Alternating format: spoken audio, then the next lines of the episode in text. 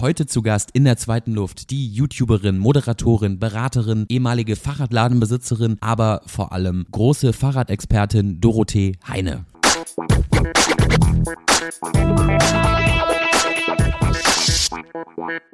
Endlich gibt es wieder eine frische Folge von der zweiten Luft. Wir hatten schon Besuch von Tech Bikers Initiator Jan Bechler, Radprofi Leon Rode oder Radaktivistin Kim van Dijk. Falls ihr auf dem Laufenden bleiben wollt hier rund um die zweite Luft, möchte ich euch kurz auch den Instagram-Kanal von uns empfehlen. At die zweite Luft auf Instagram. Dort verpasst ihr wirklich gar nichts. Hier kommt die Werbung.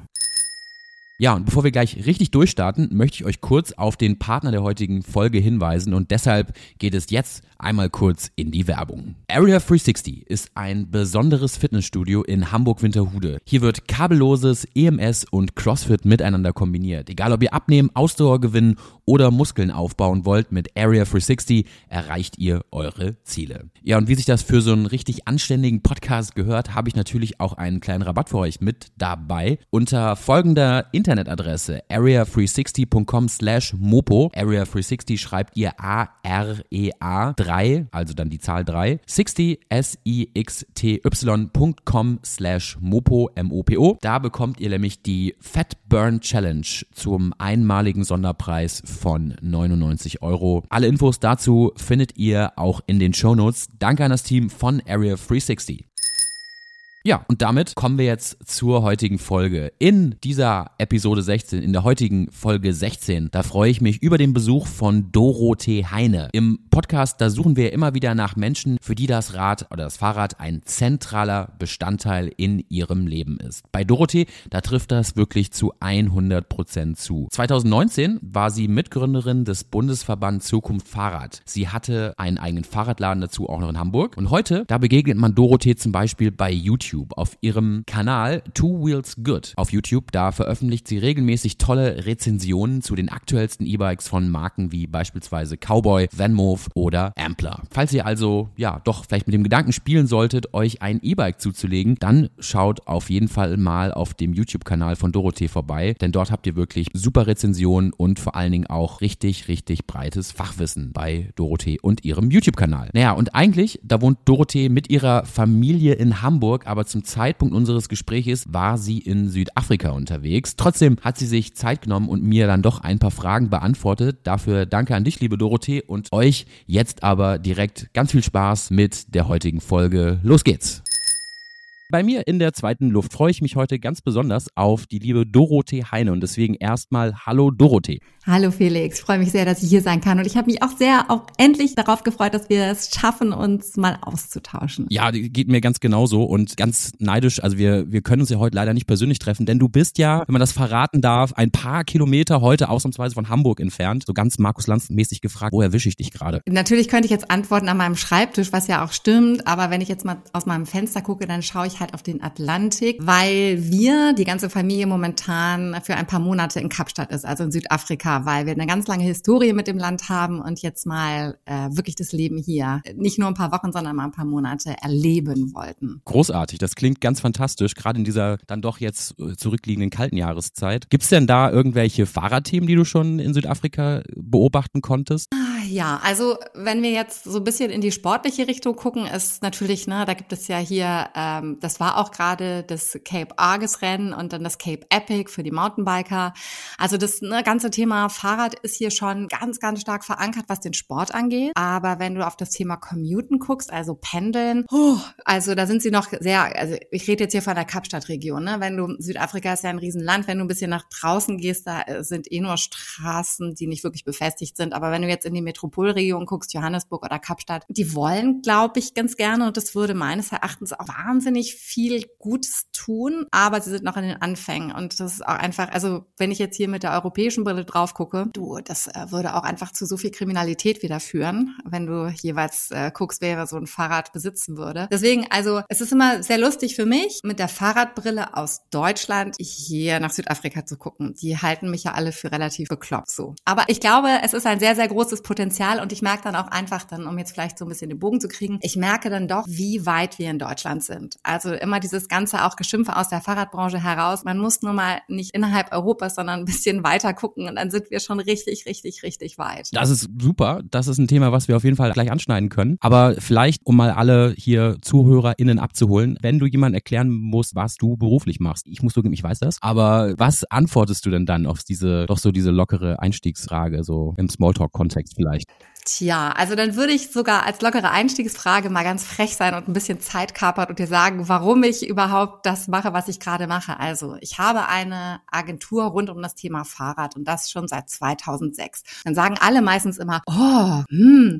Und dann rattert es im Gehirn, dann sehe ich immer, wie die Gesichtszüge sich ändern und dann, was heißt denn das überhaupt? Also ich bin gelernte Journalistin und ich habe studiert, allerdings nicht Journalismus in den Niederlanden. So, und da kommt so ein Stück weit auch diese Fahrradpassion her diese große, große Leidenschaft für ein Fortbewegungsmittel, was meines Erachtens total sinnvoll ist. Weil du hast eigentlich in den Niederlanden gar keine andere Wahl, wenn du irgendwo in der Stadt bist, als mit dem Fahrrad zu fahren, weil es wirklich, die Infrastruktur ist da, jeder macht es, es wird sehr viel Rücksicht aufeinander genommen und da ist es sozusagen Teil meines Alltags geworden. Und als ich dann zurückgekommen bin nach dem Studium, habe ich erstmal auch in der Kommunikation gearbeitet. Dann ist was ganz Freches passiert, was mir in den Niederlanden nicht passiert ist. Mir wurde nämlich ein Fahrrad geklaut. Und das war ein Eingriff in meine Privatsphäre, die ich richtig blöd fand. Und dann kam aber der Kauf eines neuen Fahrrads. Und dieses Erlebnis fand ich nicht so schön, weil du gehst in den Fahrradladen rein, es riecht nach Reifen, es ist irgendwie nicht so ästhetisch, mittlerweile schon, aber wir reden jetzt ja von 2005, 2006, dass ich wahnsinnig viel mich aufgeregt habe und gesagt habe, Mensch, ich will wirklich, ne, buy less, but better. Also ich wollte viel Geld ausgeben für ein gutes Fahrrad, weil ich alles im Alltag mit dem Fahrrad mache. Und das war für mich das Einkaufserlebnis nicht dem würdig, was ich gerne auch ausgeben wollen würde. Und da gehört ja sozusagen sozusagen das Einkaufserlebnis mit dazu. Und dann hat mein damaliger Lebenspartner, jetzt Ehemann, gesagt so, also Schatzilein, jetzt reicht's mir langsam, äh, hör mal auf zu meckern, dann mach doch besser. So, und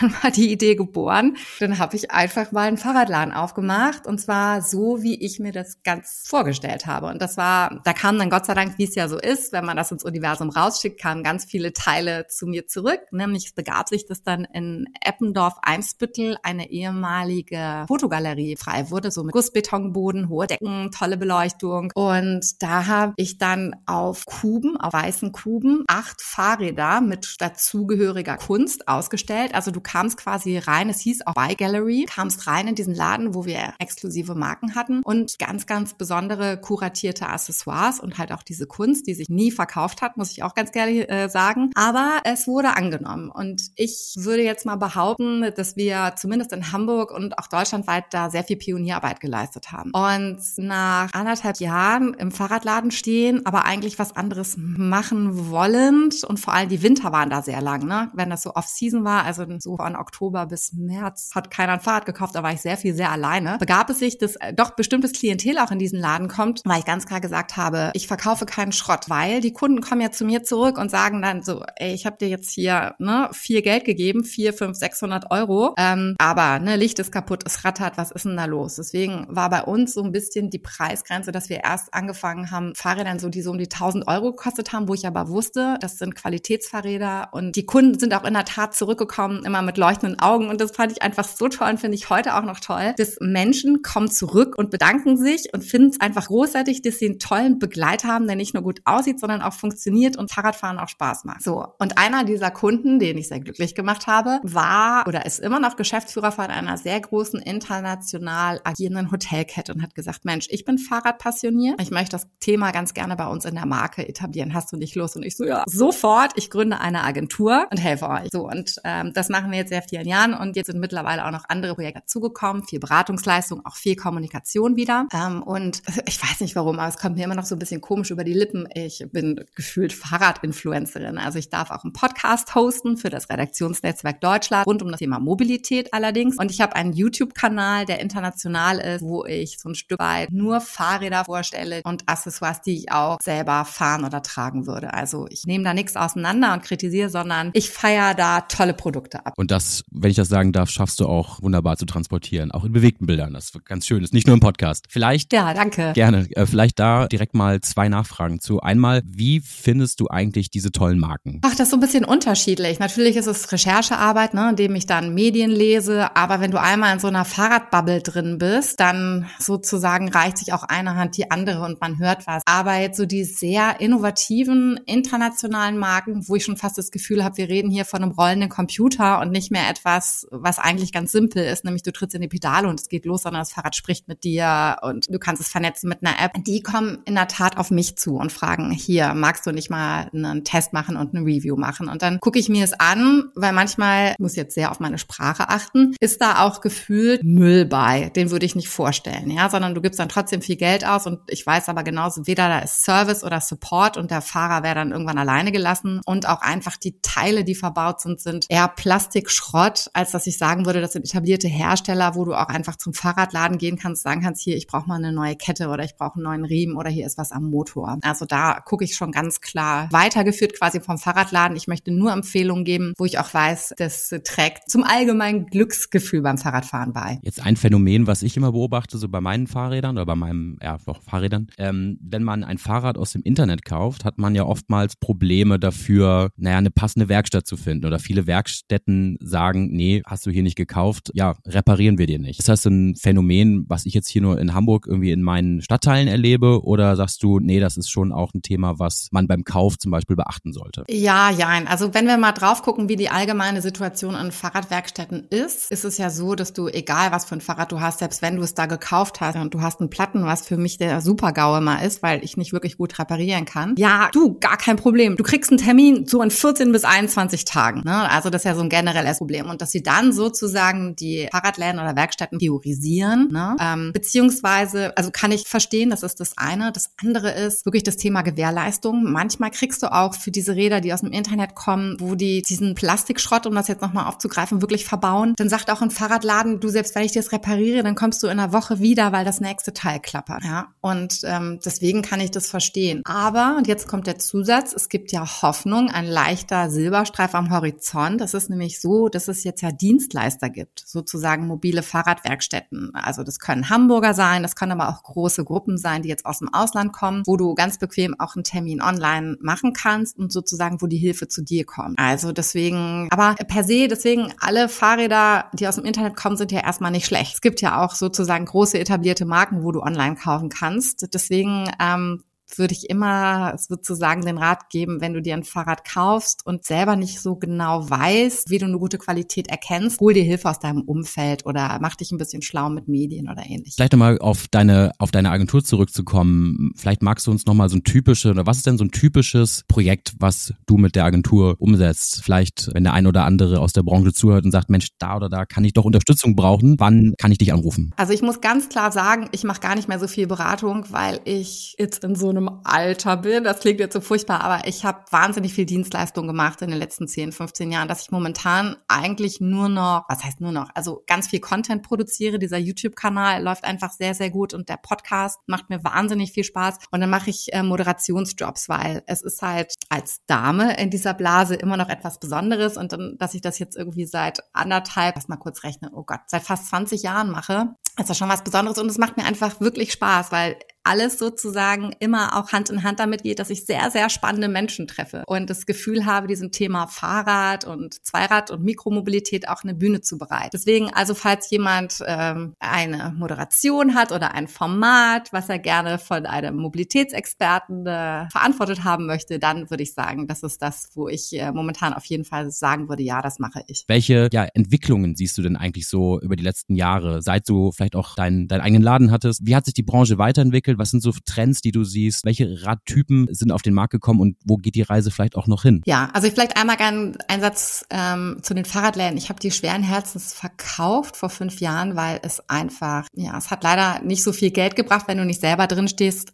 und ich hatte einfach keine Lust mehr, mich nach Fahrradmechanikern umzugucken, weil das ist so, glaube ich, ein bisschen wie der Koch des Restaurants. Und es gibt sehr wenige und sehr wenig gute. Und äh, aber ich muss sagen, ich habe das an einen ganz tollen Mitarbeiter von mir, habe ich die Läden verkauft und er macht das ganz super. Und wenn jemand mal gute Beratung oder Service braucht, den würde ich sofort in Hamburg an Langendorf Cycles natürlich weitergeben. Aber um jetzt auf deine Frage zurückzukommen, das Produkt Fahrrad. Es gibt da mehrere Trends. Wenn wir uns zum Beispiel die Verkaufszahlen angucken, die gehen ja skyrocket hoch, gerade auch seit der Pandemie Mittlerweile pendeln sie sich so ein bisschen ein. Und ganz klar das E-Bike. Ne? Letztes Jahr 48 Prozent der viereinhalb Millionen verkauften Fahrräder waren E-Bikes. Und zwar, und das finde ich ganz toll und spannend, von einer recht guten Qualität. Denn der Preis, den die Menschen bereit sind zu zahlen, geht seit Jahren konstant nach oben. Jetzt könnte man sich ja fragen, warum ist es so? Jetzt habe ich eine These. Es ist so, weil doch sehr viele Mitarbeiter leasen können. Das heißt, es gibt so eine Art Gehaltsumwandlung, die steuerliche Vorteile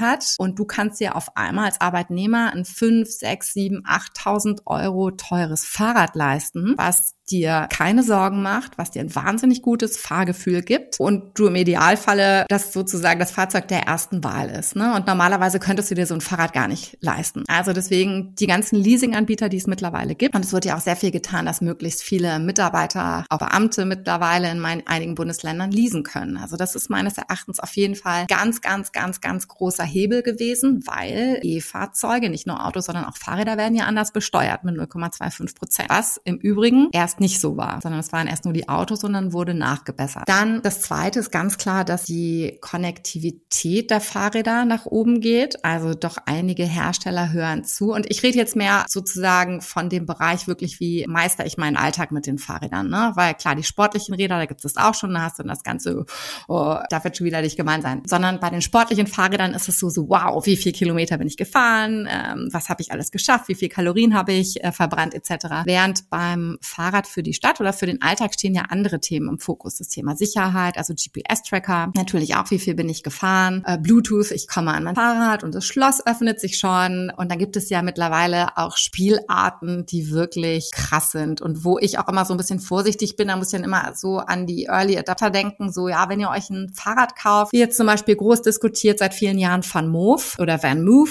wie auch immer du sie nennen möchtest, wahnsinnig viel Technik bedeutet auch ganz, ganz, ganz, ganz viele Sollbruchstellen im technischen Bereich. Das heißt, du kriegst dann immer mit, nicht nur die Leute, die sehr glücklich sind, sondern vor allem die, die wahnsinnig viel Probleme haben. Also das sind so die Trends. Plus hinzu das wirst du gerade in Hamburg, egal wo du wohnst, mittlerweile nicht mehr aus dem Stadtbild wegzudenken, sind dann die Lastenräder. Ne? Also wirklich für Familien als Ersatz für Kindertransport, für Einkäufe. Also da passiert auch sehr viel. Und ich würde mich jetzt sozusagen auch schon zum Lastenradfahrer der zweiten Generation ja benennen. Was heißt das? Mein Sohn ist wirklich eigentlich schon zu groß, um noch im Lastenrad zu sitzen, aber ich möchte verdammt nochmal mein Fahrrad nicht aufgeben, weil es einfach so bequem ist. Kiste Wasser, Wocheneinkäufe, Klamotten zum Wechseln. Also deswegen, ich werde mein Lastenrad auf gar keinen Fall mehr abgeben. Und da gibt's jetzt auch schon Hersteller, die genau auf diese Zielgruppe abzielen, ne? wo du sozusagen Cargo-Bikes hast, die eigentlich gar nicht mehr für den Transport der Kinder sind, sondern einfach um mehr in deinem Alltag zu transportieren. Was denkst du, wo die Reise noch hingehen wird? Also denkst du, es kommen noch mehr E-Bikes auf den Markt? Technik wird besser? Oder was ist mit den Lastenbike-Fahrern der, der dritten Generation? Was, auf was können die sich freuen, wenn es nach dir geht? Ja, gute Frage. Also ein bisschen Blick in die Glaskugel. Wenn wir die Trends natürlich jetzt aufgreifen, ist es schon so, und das ist ehrlich gesagt total spannend, weil im Automobilbereich passiert ein bisschen das gleiche wie im Fahrradbereich oder vice versa, dass auf einmal Hersteller auf den Markt dringen, aus Asien primär, die die Herstellerkompetenz haben und die Softwarekompetenz und den Markt fluten mit Angeboten, ne? sei es jetzt im E-Auto-Bereich und genauso passiert das auch im E-Fahrradbereich. Auch andere Distributionskanäle, ne? dass du direkt im Internet kaufen kannst, haben wir auch gerade schon diskutiert. Also mein, meine Prognose ist, es wird ganz, ganz, ganz, ganz viele E-Bikes geben, langsam das Fahrrad ablösen, das klassische, das äh, analoge, einfach auch, weil es eine ganz andere Akzeptanz hat und die Vorteile so deutlich sind. Und auch im betrieblichen Bereich werden Cargo-Bikes viel stärker genutzt werden. Ich denke, das wird auch regulatorisch so sein seitens der Politik, um die Klimaziele zu erreichen. Also wenn unser Verkehrsminister das irgendwann verstanden hat und alle drumherum auch, dann denke ich, wird das Fahrrad einfach noch einen höheren Stellenwert haben. Und deswegen, also wenn ich jetzt kurz zusammenfassen müsste, es wird mehr E-Bikes geben, es wird mehr Features geben, die dem Fahrer noch mehr Sicherheit geben, also nicht nur Diebstahlschutz, sondern auch vielleicht Konnektivität zu anderen ähm, Verkehrsteilnehmern. Und ganz klar, das Thema Cargo Bike wird nicht nur im privaten, sondern auch im gewerblichen Bereich eine viel stärkere Stellung einnehmen. Du hast ja vorher schon ganz am Anfang erwähnt, dass wir, dass es uns in Deutschland oder in Hamburg gar nicht so schlecht geht als Fahrradfahrer, aber wahrscheinlich natürlich auch, dass wenn die, wenn mehr Fahrräder auf die Straße kommen, was wir alle hoffen, dann muss es ja wahrscheinlich schon die ein oder andere, ich sag mal, infrastrukturelle Anpassung einfach noch geben. Sei es irgendwie wahrscheinlich Lademöglichkeiten für E-Bikes in der Öffentlichkeit oder ja, vielleicht auch einfach am Ende in sehr eng bewohnten Stadtteilen äh, Abstellmöglichkeiten. Wie siehst du da die Entwicklung, gerade auch in Hamburg? Ja, schwierig. Also ich habe ein bisschen das Gefühl manchmal, dass wir in Hamburg schon Opfer unseres eigenen Erfolges sind. Ne? Also sozusagen dieser Modal Split, der wurde ja überrannt äh, in den in Covid-Zeiten, als wirklich alle aufs Fahrrad übergestiegen sind. Und ich muss sagen, dass dann schon die Stadt Hamburg auch sehr flexibel agiert. Ne? Also sozusagen, dass Kreuzungen nachgebessert werden. Aber natürlich ist noch total viel zu tun und es ist immer wahnsinnig spannend, wenn ich dann mal auch im Austausch bin mit dem Agnes Tjax, unserem großartigen Senator in Hamburg, der wirklich viel, viel, viel, viel leistet. Dann sehe ich schon auch hier, es werden jetzt alle Fahrradwege wirklich getrennt von der Autofahrbahn. Ne? Weil klar, wir haben dann breite Radwege, aber das wird dann auch manchmal von den Autofahrern genutzt, sei es als Parkfläche oder doch um zu überholen oder ähnliches. Und ja, als Mutter muss ich dann sagen, ich frage mich immer, würde ich hier mein Kind fahren lassen? So und bei, ich würde sagen, momentan noch 95 Prozent der Radwege in Hamburg würde ich sagen, nein, weil ich einfach Angst habe, weil der das nicht überschauen kann. Und deswegen, für mich ist es eine Freude zu wissen, dass die wirklich räumlich getrennt werden, die Fahrradwege, da wo es möglich ist. Und es ist natürlich ganz klar, dass so weh es auch tut, weil was mir ganz wichtig ist, ich fahre auch wahnsinnig gerne Auto. Es macht nur in der Stadt meistens keinen Spaß. Ich fahre trotzdem gerne Auto und manchmal muss es auch einfach sein, wenn ich zum Beispiel ein Fahrrad transportiere oder ähnliches. Dass sozusagen sowohl Parkplätze als auch Fahrstreifen von Autos dem Umweltverbund, sage ich jetzt mal, Fahrrädern, aber vielleicht auch dem ÖPNV zugesprochen werden. Und das wird, glaube ich, so eine Transformationsphase sein für fünf bis zehn Jahre, die richtig, richtig wehtun wird. Und da wird es auch viel Kritik hageln. Aber auch da habe ich die Hoffnung, dass alle,